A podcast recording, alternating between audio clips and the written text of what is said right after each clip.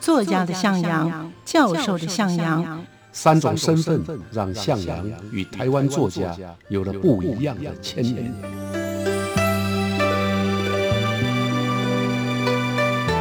听向阳与徐凡谈他的作家朋友们在写作这条路上，生命与创作如何交织出最灿烂的光芒。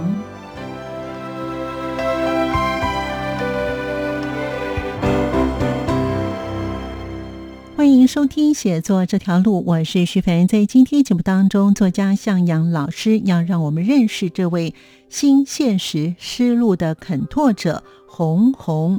他是一位诗人，也是一位歌者、电影工作者、画画的、演戏的。更重要的是，他根据自己的感觉走向生活的人。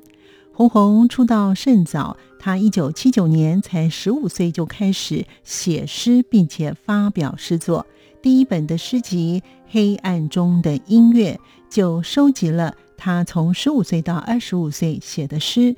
除了受到雅贤赏识之外，这个时候他已经是担任。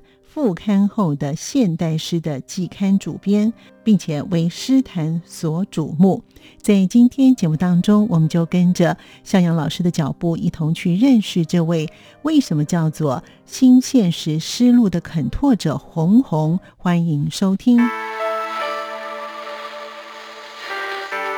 往日情怀》文学留声机。二十九岁的红红啊。在雅璇眼中啊，是一个快乐而自由的红红。当世界还在乱的时候，当世界里面还充满不公平、不正义的时候，诗对他来讲就是武器。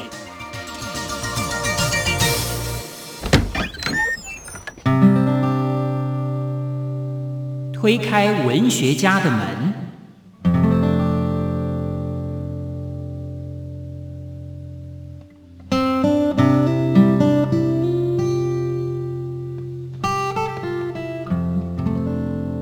收听写作这条路，我是徐凡，我是向阳。今天呢，向阳老师呢要带领我们认识呢这位诗人，他也是一位导演，新现实诗路的肯拓者红红。其实呢，比较年轻一的一代的这个朋友们呢，对他其实并不陌生的，是的，对吧，老师？对，没错。哎呀，好，那红红他有什么样的特色？而且老师怎么认识他的呢？呃，红红出道很早啊，因为他是一个诗人。但同时呢，他又是一个非常重要的，呃，也可以叫做导演啊。他曾经跟杨德昌啊，在一九九二年合编过《孤岭街少年杀人事件》剧本。嗯。那这个剧本获得金马奖的最佳原著剧本奖。哦。所以他是跨越文学跟电影的闪亮新星。哦。那后来呢，一直从事除了写作之外呢，还从事剧场。嗯，啊，他是剧场导演，对，另外电影编导，另外还有啊，像台北市有一个国际诗歌节，嗯，他是策展人，哦，所以他的身份非常多重，他的表现也一直相当的好。他的第一本诗集啊是《黑暗中的音乐》，是是是，第一本诗集啊是在很早以前呢，一九九三年，那个时候他才二十九岁，啊，他出版了他的第一本诗集。叫《黑暗中的音乐》啊，当时有名的诗人雅璇呢，曾经为他写过序。对啊，那这个序呢，一开头就说我在红红的作品里闻到一种自由跟快乐的气息。对啊，他觉得这种气息啊，纯洁而又新鲜，是他在前行代诗人作品当中感觉不到的。嗯嗯。那么当年二十七岁、二十九岁的红红啊。在雅璇眼中啊，是一个快乐而自由的红红，因为那个时候他就已经既是诗人，也是歌者，然后又电影工作者，又是画画的，又是演戏的啊，更重要的才华。哎，更重要的就是说，他根据自己的感觉走向生活啊。那我个人呢，完全赞成雅璇的这一个看法啊，但是比较。想要谈的就是说，在那个自由里头，当时的红红啊，其实也已经开始有了批判社会、介入现实的一些声音。他的诗集啊，第一首叫《花朵的宣言》，他最后一段说：“让我们互相杀戮，尽情摧毁。”，脏乱才能显得出花的可贵。嗯哼，这世界果真要刻下历史，花朵也可以借来装扮墓碑，把花朵拿来扮墓变碑。成墓碑，呃，嗯，所以就是用凤玉的笔法啊，去写出对现实世界充满血腥、尸体跟烟尘、嗯。腐臭跟忧伤，是。和互相杀戮进行摧毁的批判。嗯，啊。我们有时候从疫情里面也可以感觉到这种氛围。是的啊，嗯那当然那个时候没有疫情，对啊，不像现在这样。对，没错，呀，所以他基本上年轻的时候就已经开始对很多社会现象、对世界的一些问题呀、提出了他很深刻的一些批判。所以呢，他其实是有多重身份的一个创作生涯，其实他的是蛮特别的。那老师怎么认识他的呢？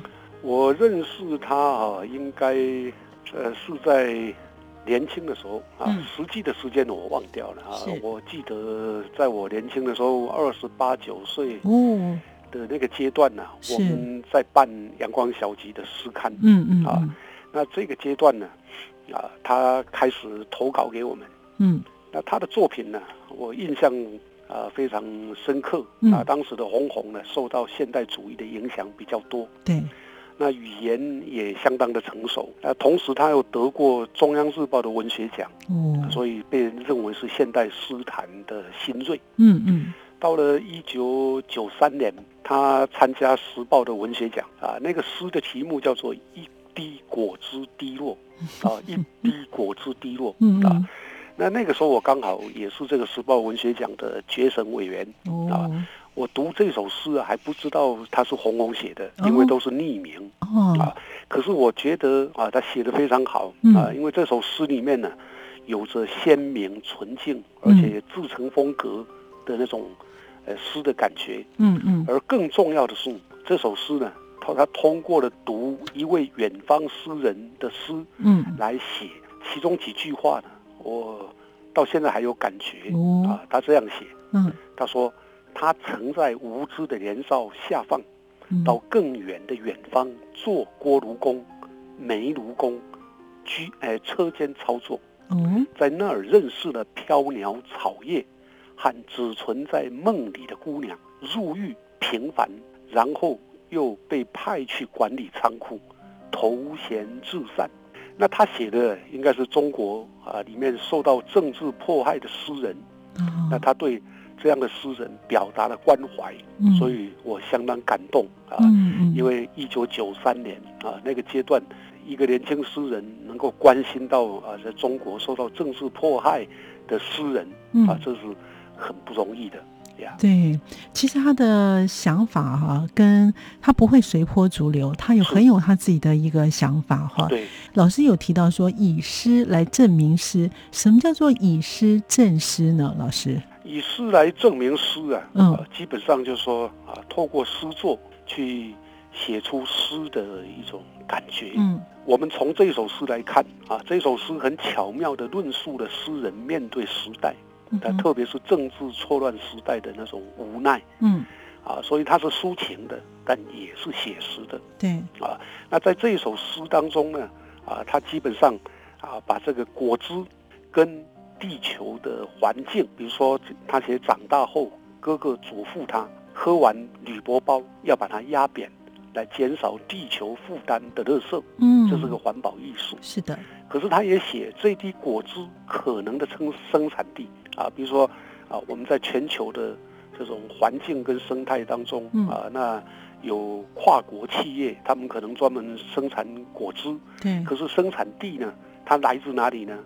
谁知道他来自遥远的南非还是哪里？对，他在果园内听不见外面的示威、抗争、歧视，也没有人在意过这么一颗阴暗的果子。嗯嗯。这个是个隐喻嗯啊，他写出果子、诗人还有诗跟外在环境、嗯。政治、社会之间的关联。嗯啊，所以后面那那那几段更好。对。啊，我我也练他一下好，了。好，这个果汁啊，它无所谓的生长，无所谓的被挤压封藏，又无所谓的低落，或是满怀盼望的成长，痛楚的被挤压，而后忧伤的低落，没有人会误会它是一滴泪水。嗯所以这从果汁到泪水啊，就写出了啊，在这个受到政治压迫的诗人，然后受到啊商业啊破坏的环境的各种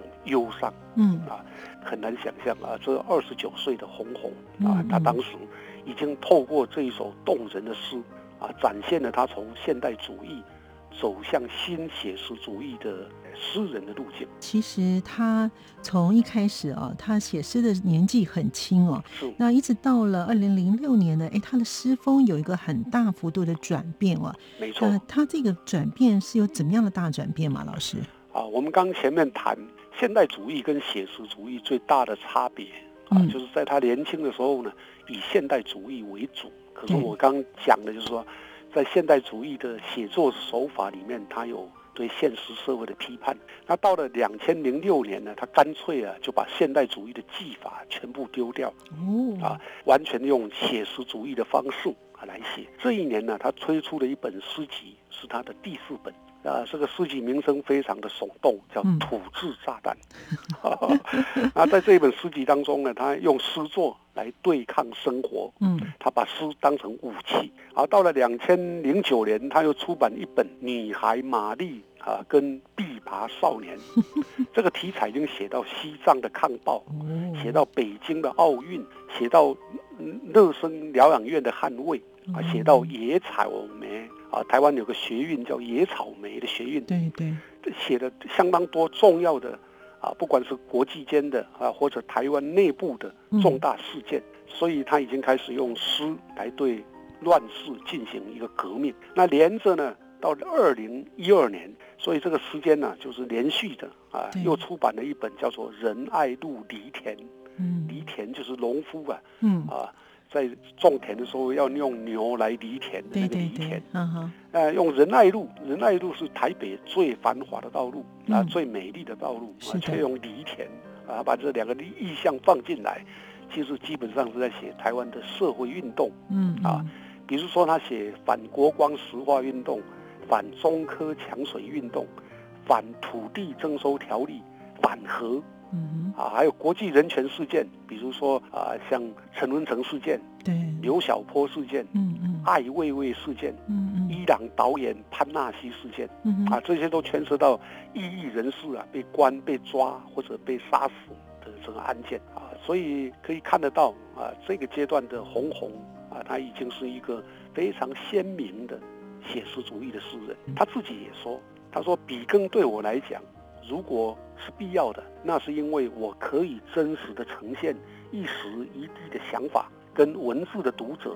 街头的听众或是亲密的爱人相互沟通。嗯诗是拿来兴观群怨的，兴观群怨就是《诗经》里面的四个主要的精神，啊不是拿来陈列玩赏的。革命跟爱情，大部分都通过追求群群体的美好生活的步骤啊。为什么要革命？为什么有爱情？啊，它是寻求群体，就是大众美好生活。嗯如果有一天我们可以不必再革命，世界可以不再需要这些诗，或许那才是一个时代最大的成就。嗯换句话说，当世界还在乱的时候，当世界里面还充满不公平、不正义的时候，诗对他来讲就是武器。哈、哈，嗯，所以啊，是这样的一个诗观啊嗯，让红红呢跟他年轻时代对现代主义的迷恋呢告别。嗯重新去反省他的诗跟土地啊，台湾的也好，或者地球的土地、人民和人权之间的对应关系。啊，对。看起来很沉重。对，没错。但是呢，哈，他这一路走来呢，就像老师所说的，他从现代主义一直到了写实主义哦，他越来越关心整个的大的环境啦，还有土地啦，还有人权等等。所以在二零一五年，他推出了第七本的诗集，这个诗集叫《报名之歌啊，》每一本嗯书籍的题目也都非常火爆。真的刚刚是土制炸弹，对，到第七本变成报名之歌。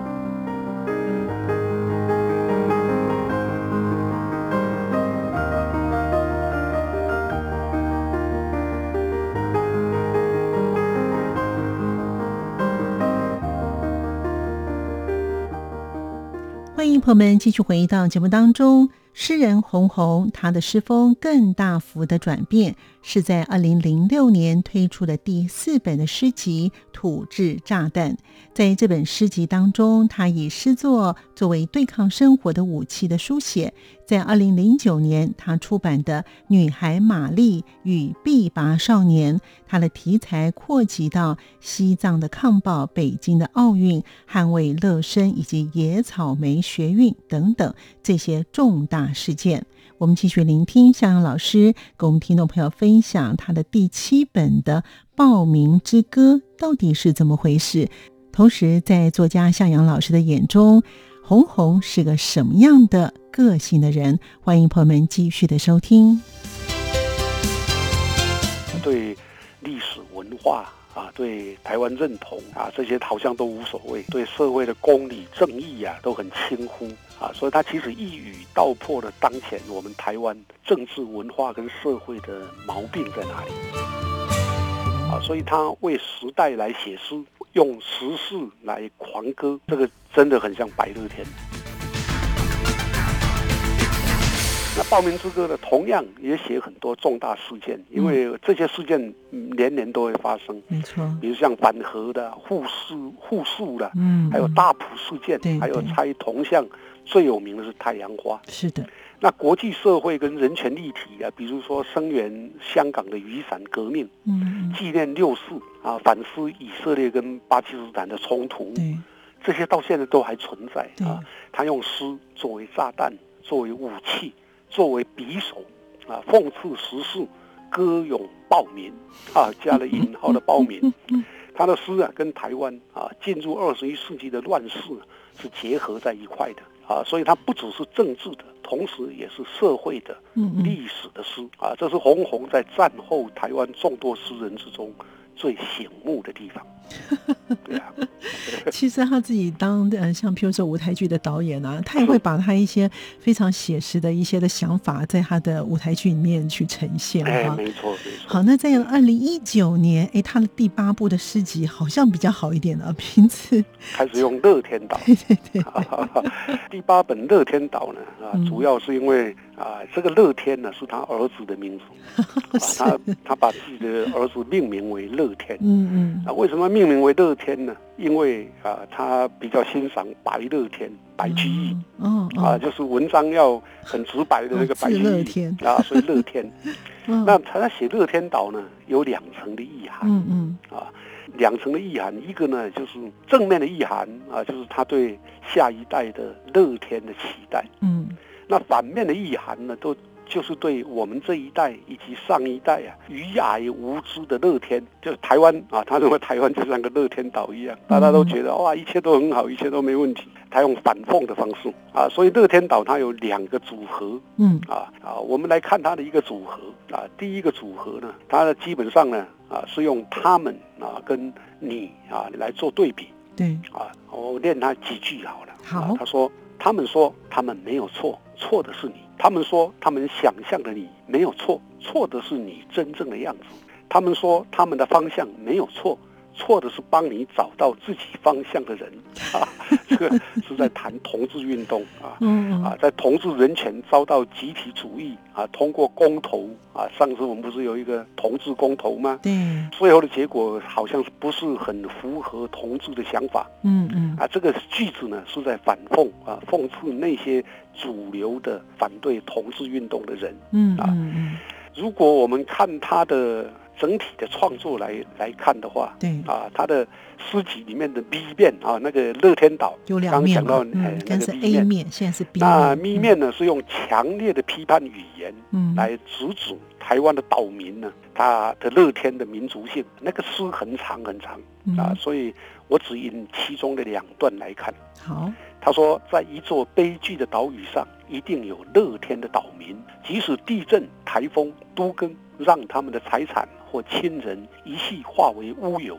继续炼金，继续忍气吞声，顶多每周有一次健保给付的医生去看一次。嗯嗯，不管是因为睿智或者白目，乐天岛民任凭每个统治者的课纲覆盖自己的历史，他们学舌学不像也很自得啊，持哪一国的证件无关紧要，只要你爱国，就算是黑帮警察也替你开刀啊 啊，这个是在讽刺啊这个社会的一些黑白不分嗯啊，所以啊我们。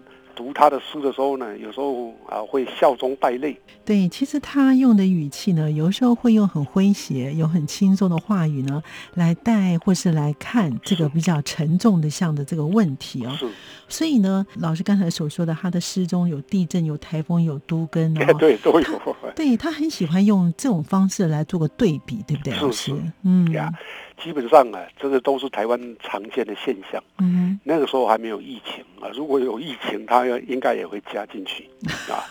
那它里面其实提到说，台湾人啊，嗯啊对历史文化啊，对台湾认同都没有嗯看到是，啊，这些好像都无所谓嗯。啊，对社会的公理正义啊都很轻忽啊，所以他其实一语道破了当前我们台湾政治文化跟社会的毛病在哪里。嗯嗯，啊，基本上就是来自无可救药的无所谓的天真。